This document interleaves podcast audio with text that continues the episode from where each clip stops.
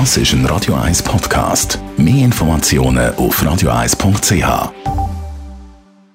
Die Morgenkolumne auf Radio 1 präsentiert von Autop und Stützliwösch. Seit über 50 Jahren Top-Service und Top-Autowösch.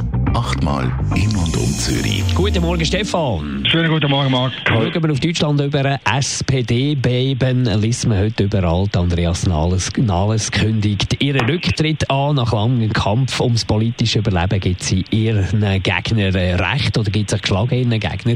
Was ist deine Analyse?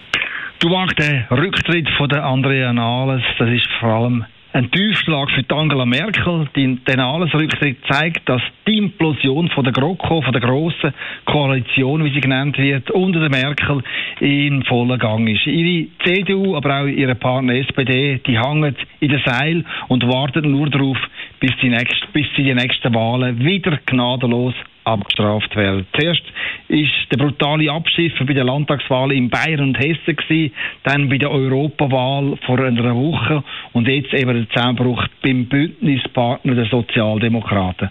Und was verrückt ist, heute Morgen zeigen die Umfragen, dass die Grünen die stärkste Partei im Land ist, vor der SPD, vor allem aber vor der Merkel und ihrer CDU. Im Nachbarland, da ist also eine dramatische Machtverschiebung im Gang. Verantwortung für das Debakel die trägt die Kanzlerin. Sie hat schlicht jeden Wille, jede Lust zum Politisieren, zum Streiten und zum Gestalten verloren. Das gilt für die Aussen- wie für die Innenpolitik. Das mächtigste Land von Europa, das hat sich unter der Merkel aus Europa abgemeldet. Das im Gegensatz zum Emmanuel Macron, wo immer wieder neue Vorschläge einbringt. Vorschläge auch, wo in Berlin nur mit Schulterzucken quittiert werden. Der Leerlauf dominiert auch die Klimapolitik. Es gibt im Kanzleramt in Berlin keinen Ansatz von einer aktiven Umweltpolitik. Symptomatisch ist für der Merkel unter ihr. Das heißt, in geschlagenen 14 Regierungsjahren ist der CO2-Ausstoß faktisch nicht reduziert worden. Nichts ist passiert, obwohl sie den Umweltschutz zu ihrem Schwerpunkt gemacht hat. Abwarten und aussitzen, das ist viel zu langes Rezept von der Angela Merkel. Nur es haben mittlerweile ganz viele Fragen sich aufgestaut im Land zur Landesverteidigung, zu Europa, zur Umweltpolitik, zur Energieversorgung. Viele Fragen also, aber die Antworten, die bleibt Merkel schuldig.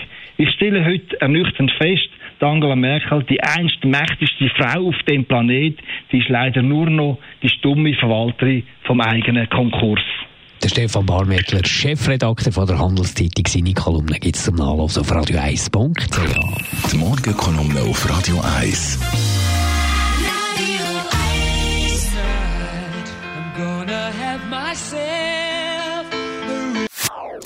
Das ist ein Radio 1 Podcast. Mehr Informationen auf radio1.ch.